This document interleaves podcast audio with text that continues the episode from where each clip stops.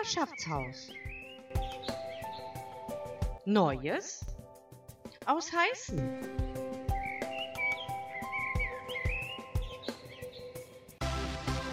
Rätselzeit. Die Lösung. Und hier die Lösung der Rätsel von der vergangenen Woche. Welcher Mülheimer gründete einen weltweiten bekannten Konzern? Stinnes. Zweites Rätsel. Welcher Stadtteil Mülheims hat die meisten Einwohner? Altstadt 2.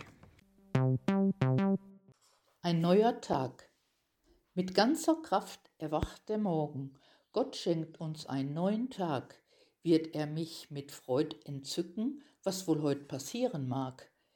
Wird er einer wie die meisten, die man einfach so vergisst? Oder wird's ein ganz besonderer, wie er im Leben selten ist?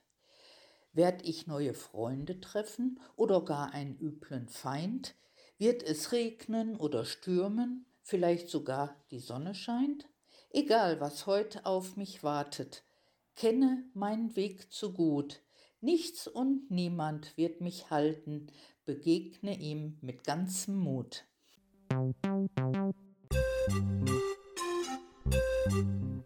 Mülheimer Wohnungsbau MWB. Wahlen zur genossenschaftlichen Vertreterversammlung. Hier sind Ihre Kandidaten. Ich möchte mich kurz vorstellen. Ich bin Frau Jutta Pickert, 64 Jahre, verheiratet und Mutter von zwei erwachsenen Töchtern und Oma von zurzeit zwei Enkelkindern. Seit 1977 bin ich Mitglied beim MWB und seit 15 Jahren Vertreterin, weil mir das Wohl der Genossenschaft und der Mitglieder sehr am Herzen liegt. Wir wohnen auf dem Wischer Weg und seit August 2019 bin ich ehrenamtlich im Nachbarschaftshaus tätig.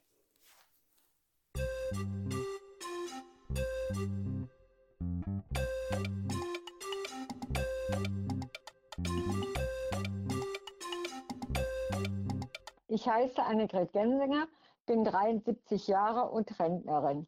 Seit 1955 wohne ich in Heißen in Wohnungen des MWB. Zunächst bis 1964 in der Fichtestraße, dann bis heute in der Himbergstraße. Seit vielen Jahren bin ich Hauswartin in einem Haus des MWB. Ebenfalls bin ich seit vielen Jahren Vertreterin in der Vertreterversammlung und möchte deshalb gerne wieder für dieses Amt kandidieren.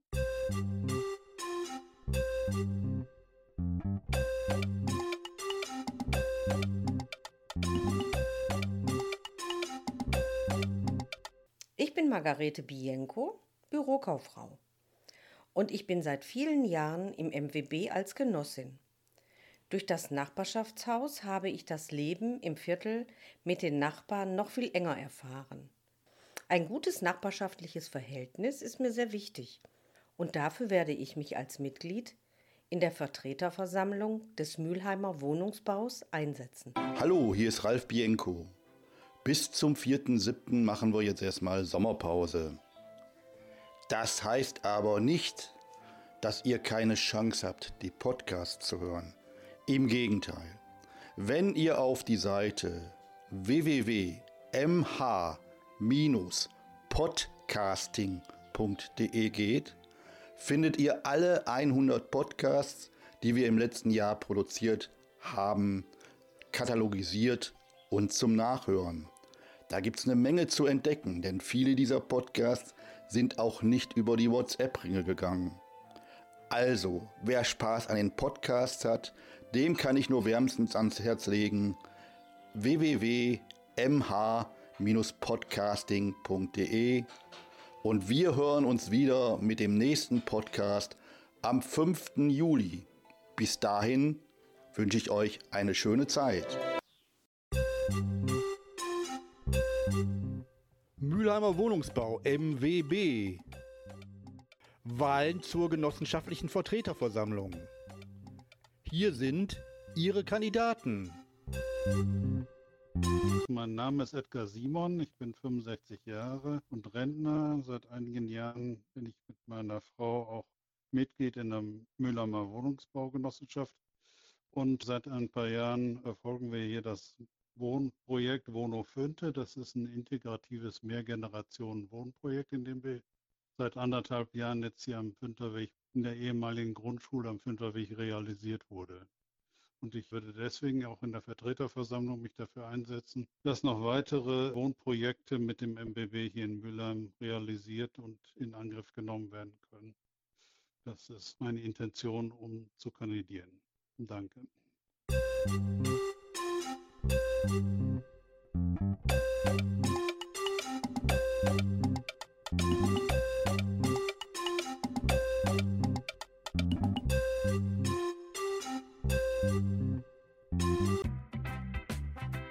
Gesundheitsgespräch mit Dr. Dirk Herting. Weltärztepräsident Frank Montgomery hat davor gewarnt, gestern noch, dass durch den zu erwartenden Ansturm nach der Aufhebung der Priorisierung aller Impfstoffe sich in den Arztpraxen in großem Maße Patienten einfinden werden und dass sich vielleicht dann auch Praxen aus dem Impfalltag zurückziehen, weil sie einfach keinen geregelten Praxisalltag mehr darstellen können. Halten Sie das, das für ja, möglich? Das war ja gestern zu lesen. Ich habe gestern gelesen, dass bevor man ins Burnout rauscht als Arzt plus sein Team, dass man eher aufhört mit dem Impfen. Da gab es ein paar Artikel gestern Morgen in der Presse. Das möchte ich hier nicht. Ich möchte nicht aufhören mit dem Impfen. Ich möchte das durchziehen. Aber klar, es ist natürlich schon dieses Aufheben der Priorisierung ab 7. Juni kann nicht bedeuten, dass auf einmal alle 700, die auf der Warteliste noch sind, auf einmal kommen wollen. Grundsätzlich bin ich dafür, dass man die Priorisierung aufhebt und ich impfe ja auch in der Grippeimpfzeit auch nicht mit Priorisierung, sondern da kommt jeder, der möchte zur Grippeimpfung. Aber ich kann jetzt nicht ab 7. Juni den 19-jährigen gesunden Leistungssportler vor dem 53-jährigen Patienten impfen, der drei, vier chronische Erkrankungen hat. Die Aufhebung der Priorisierung bedeutet nicht, dass jeder dann auch sofort drankommt bis Ende Juni, sondern da bin ich mir sicher, nachdem ich mit vielen Kollegen gesprochen habe, äh, da wird man trotzdem immer noch gucken, wer braucht sie denn jetzt eher, die Impfung. Gehen wir in eine ganz andere Richtung. Die Diskussion über die Bewegungsfreiheit für geimpfte und genesene Personen die ja jetzt immer verstärkter mhm. einsetzt, mhm. hätte die nicht zu einem späteren Zeitpunkt einsetzen müssen, auch innerhalb der Impfaktion, weil einfach viel zu wenig Leute jetzt die potenziellen Freiheitsrechte in Angriff nehmen können. Steckt mhm. in dieser Diskussion nicht auch ein gesellschaftliches Spaltungspotenzial? Ja, klar, das ist ja auch viel durch die Presse gegangen, Ihre Frage. Die haben ja auch schon viele Politiker versucht zu beantworten. Also meine Meinung ist klar, du musst natürlich irgendwann anfangen. Also wenn du jetzt, sag mal, die meisten über 70-Jährigen zweimal geimpft hast, dann musst du natürlich auch irgendwann anfangen, das umzusetzen, dass die keine Tests mehr brauchen. Also insofern, auch wenn es schwierig ist, also ich verstehe das, was Sie meinen, ähm, finde ich es trotzdem richtig, wie man es macht. Wir sind das Land der datenschutzrechtlichen Bedenkenträger. Und wenn man jetzt zum Beispiel auch die Diskussion um diesen gelben Impfausweis sieht, ist das ja wieder äh, ein Thema, was wieder in den Fokus gerückt worden ist. Glauben Sie, dass die Pandemie dazu beiträgt, das Gesundheitssystem schnell und effektiver zu digitalisieren? Ja, ich habe neben mir liegen, das muss ich am Wochenende mal in Ruhe lesen, digitaler Impfausweis und natürlich habe ich wie alle Praxen im Ruhrgebiet jetzt auch beantragt den elektronischen Arztausweis. Es wird vieles digitalisiert ab 1. Oktober. Da passiert ganz viel in diesem Jahr, aber man muss natürlich auch sagen, das ist ein wahnsinniger Aufwand, das alles umzusetzen. Und insofern sage ich meinen Patienten immer, im Moment muss der gelbe internationale Impfausweis mit Eintragung der Impfung und Unterschrift Arzt plus Stempel ausreichen. Alles andere braucht bis Herbst seine Zeit. Frau Dr. Margarete Konig, die Leiterin der Abteilung zur Behandlung von Post- und Long-Covid-Patienten äh, am Uniklinikum Essen sagt in einem Beitrag im Deutschlandfunk, dass eine der wesentlichen Erkrankungen das Fatigue-Syndrom ist, also die permanente Abgeschlagenheit.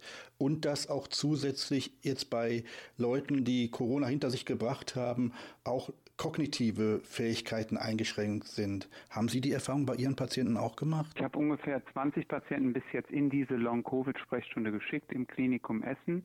Bin auch mit den Ärzten dort ganz gut befreundet.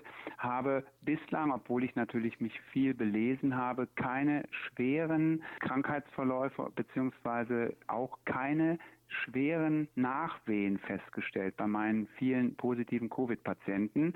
Gott sei Dank keine schweren Herzmuskelschäden, keine schweren Lungenerkrankungen und auch andere Dinge, die man manchmal schon mal im Fernsehen sieht, wenn jemand wirklich neurologische Ausfälle behält nach Covid-Erkrankung, hatte ich nicht. Aber die Psyche, also dieses total abgeschlagen sein, dieses nicht mehr sich richtig konzentrieren können, das sind eigentlich die 20 Fälle, die ich bisher geschickt habe in diese Sprechstunde. Das fällt tatsächlich auf. Eine abschließende Frage. Nach diversen Mutationen des Virus, aktuell sind wir ja bei der indischen Variante, wird die Impfung gegen Covid in Zukunft einen ähnlichen Stellenwert wie die Grippeschutzimpfung und auch vom, vom Turnus her etwa die gleiche Wertigkeit bekommen. Das heißt, ich komme demnächst zu Ihnen und werde jährlich sowohl gegen Grippe wie auch gegen Corona geimpft. Das war die häufigste Frage, die mir gestern gestellt wurde. Wir haben also gestern, glaube ich, 80 Zweitimpfungen durchgeführt. Und das war wirklich die häufigste Frage. Man weiß es noch nicht. Also man muss natürlich damit rechnen und das kann man vielleicht auch an den IgG-Antikörpern sehen, an diesem nennen wir es mal, Titer, den man nach der zweiten Impfung mal bestimmen kann. Man weiß es nicht. Also es ist anzunehmen, dass man nach ein oder zwei Jahren auffrischen muss, ist aber noch nicht geklärt. Dr. Herting, vielen lieben Dank für das Interview. War wie immer informativ und spannend und ich freue mich jetzt schon aufs nächste Mal. Ich mich auch. Vielen Dank und ich wünsche Ihnen einen schönen Abend, Herr Bianchi. Wünsche ich Ihnen auch. Tschüss. Tschüss.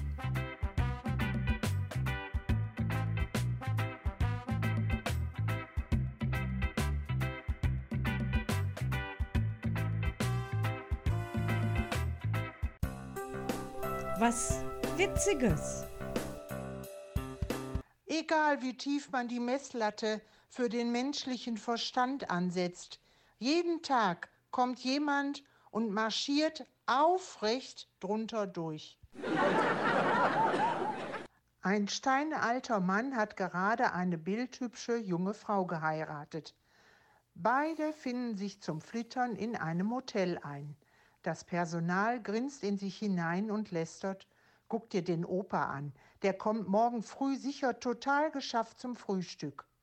Am nächsten Morgen kommt der alte Herr fröhlich runter, während seine Gattin auf dem Zahnfleisch kriecht. Nach zwei Wochen Flittern am Tag der Abreise traut sich das Personal, die Frau zu fragen. Sagen Sie, Sie waren zwei Wochen lang immer erledigt. Wir dachten das eigentlich eher von Ihrem Mann. Ach, klagt sie, als ich ihn geheiratet habe, hat er gesagt, er hätte 30 Jahre lang gespart. Und ich meinte, er meint Geld.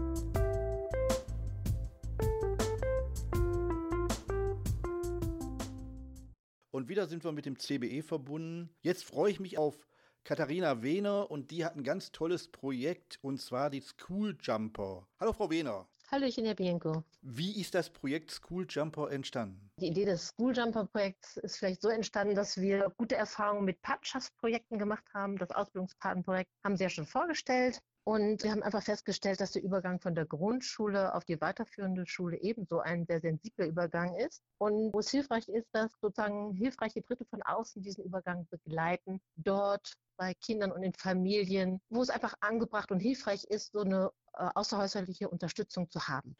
Ihr habt in den Rahmenbedingungen zu den Leuten, die sich jetzt als Cool Jumper bewerben, unter anderem stehen, dass die 18 Monate Zeit mitbringen müssen. Äh, woraus ergibt sich dieser Zeitraum von 18 Monaten? Wenn wir das jetzt auf die aktuelle Situation ansehen, sind es vielleicht nicht 18 Monate, sondern etwas weniger. Man muss eben rechtzeitig anfangen in der vierten Klasse, um sich kennenzulernen, ein gutes Verhältnis aufzubauen, schöne Dinge miteinander erleben zu können. Die dann den jungen Menschen auch eben selbstbewusst machen und stark machen für den Übergang, der da kommt. Und das braucht eine gewisse Zeit. Und deswegen kommen diese 12 bis 18 Monate zustande, weil wenn das Kind dann in der weiterführenden Schule gelandet ist, dann ist ja auch noch einiges neu und Ansprechpartner einfach hilfreich, der zur Seite stehen kann und weiterhin Unternehmung macht und im guten Kontakt und Austausch mit dem Kind ist. Die Ehrenamtlichen selbst äh, sind von der Altersbegrenzung, ist das ganz offen, beziehungsweise natürlich sollten sie volljährig sein. Äh, das ist natürlich schon eine Bedingung. Ansonsten sind wir da, wie in vielen Ehrenamtsbereichen, nicht ans Alter wirklich gebunden, eher an Zeit. Man sollte aber Erfahrung und Freude im Umgang mit Kindern haben, um diese Aufgabe wahrzunehmen ganz unbedingt. Es wäre auch schön, vielleicht schon Erfahrung mit Kindern zu haben. Es müssen nicht die eigenen Kinder sein, aber die Zielgruppe zu kennen, wie sie drauf ist und was sie interessieren könnte oder auch, wo es vielleicht hapern könnte, gerade in dieser Phase des Übergangs, darüber ein bisschen Kenntnis zu haben, das wäre schön. Und es muss einfach eine Offenheit da sein für auch unterschiedliche Situationen, auch kulturell, damit das gut gelingen kann, damit da Freude bei ist im Zusammenspiel. Und das ist eine ganz wesentliche Voraussetzung. Einfach Lust zu haben, mit diesen Kindern etwas zu unternehmen, aber nicht nur im Einzelkontakt etwas zu unternehmen, sondern auch Lust zu haben, in einer größeren Gruppe zu unternehmen, weil das ist der Ansatz bei den Schooljumpern, sich erstmal auch in der großen Gruppe kennenzulernen und den Kindern auch die Möglichkeit zu geben, sozusagen eine begleitete Erfahrung zu machen, wieder mit einer neuen Gruppe von Kindern zusammenzukommen, wie es auf der weiterführenden Schule dann ja auch sein wird. Der Ehrenamtliche ist erstmal der, der sich dem Kind äh, einfach zuwendet und erstmal Interesse zeigt und schaut, wie geht es dem Kind denn jetzt gerade in dieser Phase?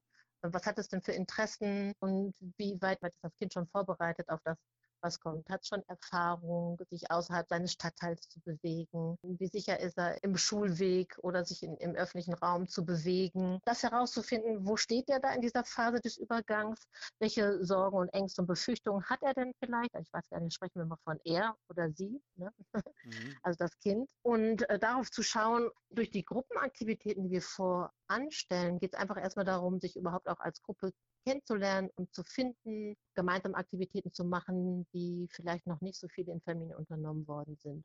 Also Ausflüge zu gestalten. Auch gerade jetzt in, in Schuljahr haben wir ganz viele Ereignisse nicht stattfinden können. Wir hoffen jetzt mit den Lockerungen, dass diesbezüglich ja wirklich mehr möglich sein wird, sodass wir in der Gruppe auch ähm, zum Beispiel, also als erstes war ein Zoobesuch geplant, den wir machen wollen. Die Paten vorzubereiten ist ein Muss, geht gar nicht ohne Vorbereitung. Wir lernen die Ehrenamtlichen im Erstgespräch kennen und wollen eben schauen, was sie interessiert und äh, was ihre Motivation ist. Und wir wollen natürlich auch schauen, dass wenn sich jemand bei uns engagiert, aber das machen wir ja immer so, ähm, ob das, was wir hier im Angebot haben, sozusagen auch dann das richtige Ehrenamt für jemanden ist. Also in diesem Fall hatten Sie es ja gerade schon angesprochen, bedarf es auch ein bisschen Zeit und eine Regelmäßigkeit und eine Zuverlässigkeit, die gefragt ist. Und das wird man in so einem Erstgespräch schon mal klären können. Und dann gibt es auf alle Fälle ein Vorbereitungstreffen mit den anderen Ehrenamtlichen zusammen, um nochmal genauer auf das Projekt zu schauen und auf die Rolle und auf die Themen, die innerhalb einer Patenschaft äh, zur Sprache kommen können. Nach der Schulung kann man immer noch entscheiden, okay, ja, so habe ich mir das vorgestellt und wir können von unserer Seite aus entscheiden, ja,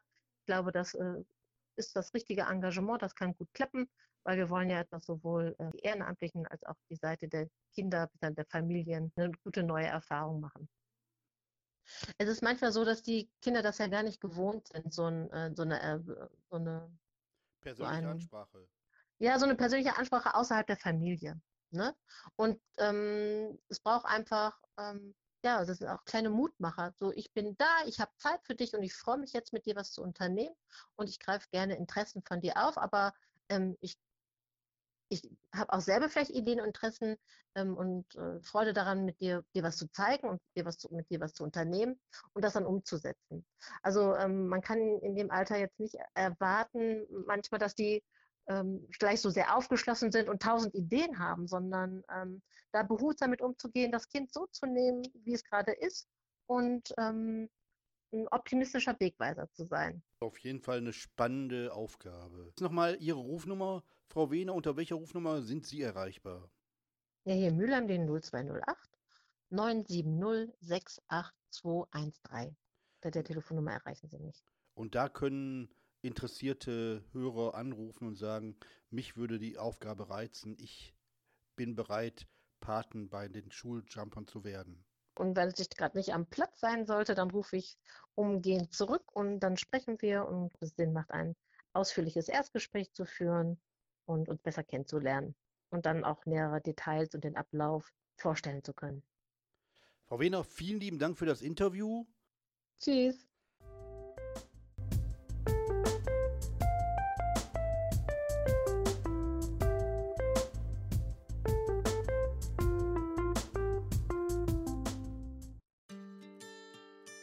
Der Tipp der Woche.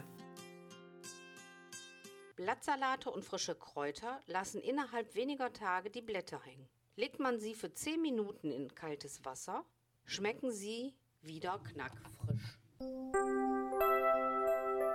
Wie viel Wasser in der Blumenvase?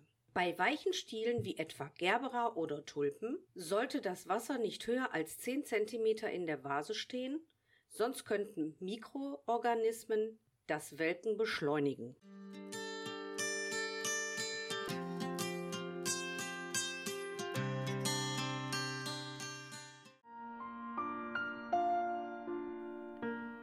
Im Gespräch mit Pfarrerin Alexandra Cordes.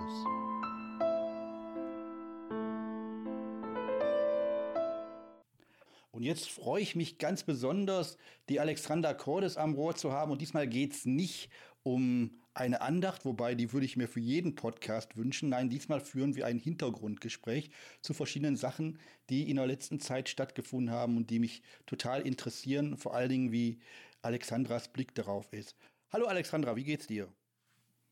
Hallo Ralf, auch mir geht's ganz gut. Ne? Ihr habt eine neue Präses. Äh, die Präses ist die Leiterin der Synode, mhm. hat bisher Frau Adam Schwätzer gemacht, ehemalige Bundespolitikerin und ist aktuell eine 25-jährige Studentin, Anna Nicole Heinrichs. Und alle waren total überrascht. Ich habe heute noch mal so ein bisschen den Pressespiegel durchgeschaut. Da hat fast jede Zeitung euphorisch auf diese Geschichte reagiert. Aber welche Funktion hat die Präses bei euch in der evangelischen Kirche? Ja, wie du gerade sagtest, ihr habt eine neue Präses. Da habe ich gedacht, nee, leider nicht.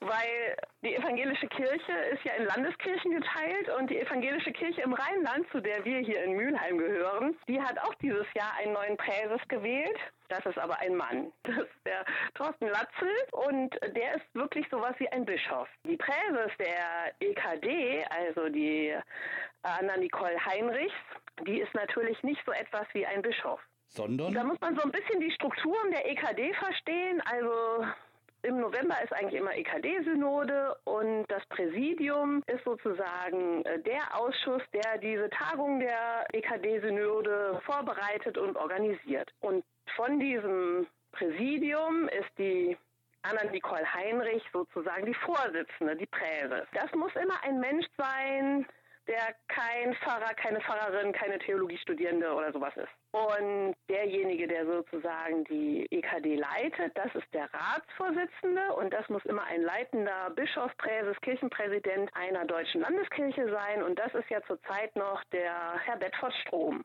Und der Ratsvorsitzende wird sozusagen jetzt in diesem Jahr im Herbst, im November dann auch gewählt werden total spannend ist, dass es eine junge Frau ist, aber so viel zu sagen hat sie dann leider doch nicht. Aber Bedford Strom hat schon angekündigt, er wird für eine neue Amtszeit nicht mehr zur Verfügung stehen. Genau, das ist richtig. Und es wird halt einer der leitenden Bischöfe oder Präses oder Kirchenpräsidenten einer der Landeskirchen sein müssen. Und da gibt es natürlich auch ein paar Frauen, aber nicht so wirklich viele.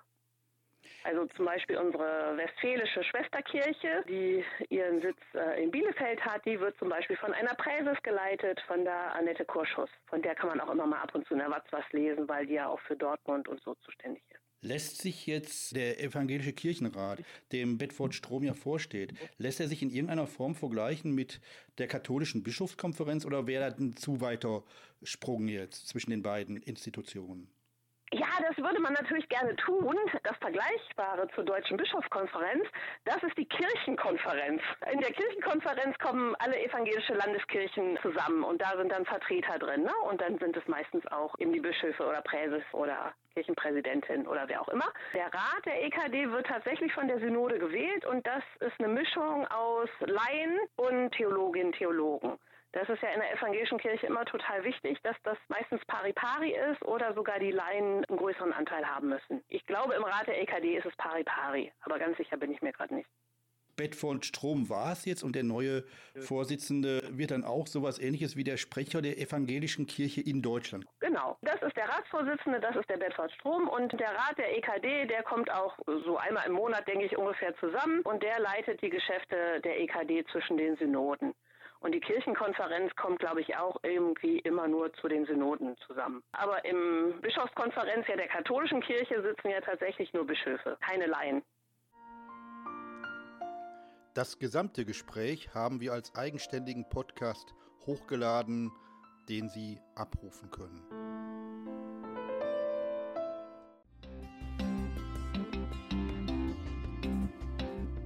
Neues aus dem Hunsbuschviertel mit Anna Maria Allegressa. Und jetzt sind wir wieder mit Anna Allegressa verbunden und es geht wieder um Neues aus dem Hunsbuschviertel. Und wenn ihr euch an den letzten Podcast erinnert, da ging es um ein Balkonsingen in Dümpten und in Speldorf. Und jetzt ist natürlich interessant, was dabei rausgekommen ist. Anna hat das in Kooperation mit mehreren Vereinen getan. Hallo Anna, wie war's? Ja, also wir hatten Riesenglück. Es war super Wetter und es war wie bestellt. Wir haben also äh, von nachmittags angefangen um 15 Uhr. Da waren wir am Quartierspunkt in Dümpten. Das ist ja vom SWB jetzt ganz neu eingerichtet. Und da haben wir also auch mit den Kollegen vom SWB zusammen und dem Kiezcafé, was ja von der Paritätischen auch angeboten wird. Das ist ein Kiezcafé, was mit Kaffee und Kuchen auch gerne von Nachbarn bestellt werden kann, wenn so ein kleines Nachbarschaftsfest gemacht werden soll. Dann kann man also das Kiezcafé anrufen und nachfragen, ob die Zeit haben, vorbeizukommen. Das ist so ein Fahrrad mit Anhänger und das hat super Spaß gemacht, denn es hat alles gepasst. Wir hatten Kuchen, wir hatten Kaffee, wir hatten Akkordeonspieler und dann haben wir zusammen halt eben gesungen oder zugehört und wie auch immer, also auf jeden Fall Spaß gehabt. Und bei dem guten Wetter konnten wir also auch vom Balkon, vom Fenster oder um den Platz herum sitzen und zuhören. Hat riesen Spaß gemacht. Und danach ging es auch direkt weiter zum Bottenbruch. Da habe ich dann mit der Kollegin vom Nachbarschaftsverein, die du ja auch kennst, die Alexandra Tajnovic, haben wir das also gemeinsam auch organisiert, dass wir dann halt da auch mit dem Akkordeonspieler eine Stunde zusammen singen oder zuhören konnten, auch mit Kaffee und Kuchen. Das Kiezcafé ist sogar mitgekommen und hat uns da also auch nochmal mit Kaffee und Kuchen versorgt.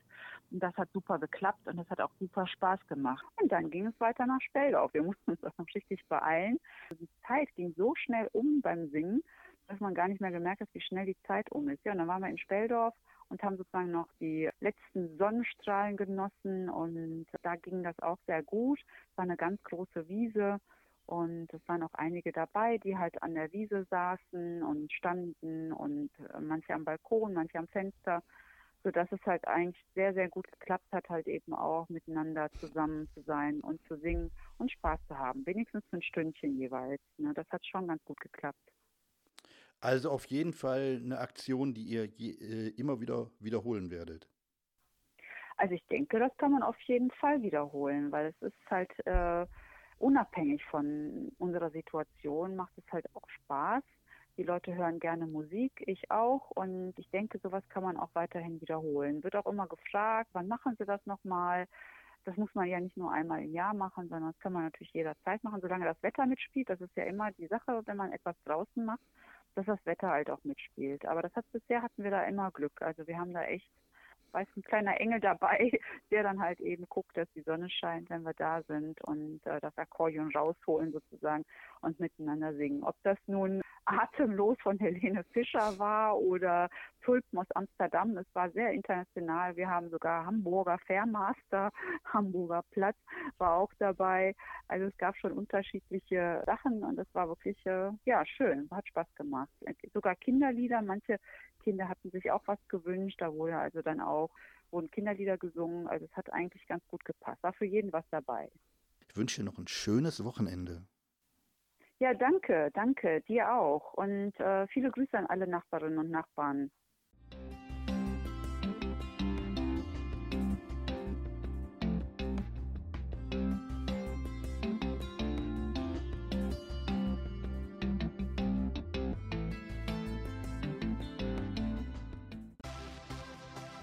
Rätselzeit.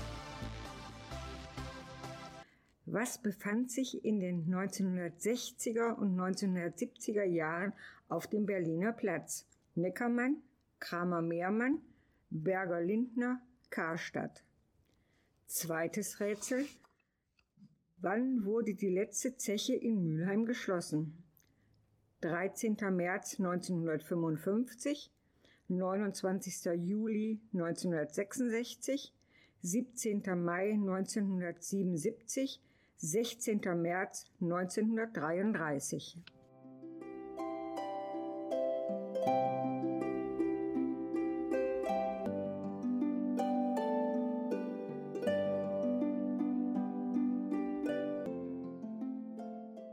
Farbenpracht. Hast du schon mal nachgedacht, was bedeutet Farbenpracht? Rosa, Violett und Grün, Farben sind so wunderschön. Helle Farben tun dir gut, ja, sie machen dir auch Mut, schmeicheln dir ganz zart und fein, bringen dir den Sonnenschein. Kräftige Farben stellen dich dar, großartig und wunderbar. Selbstsicher gehst du den Weg, stolz du deinen Kopf erhebst. Dunkle Farben drücken dich, legen eine Last auf dich, verschlingen dich mit Haut und Haar, legen sich auf die Seele gar. Ein jeder kann das Seine lieben. Zum Glück sind Menschen sehr verschieden. Der eine schwarz, der andere weiß, ein jeder liebt auf seiner Weis.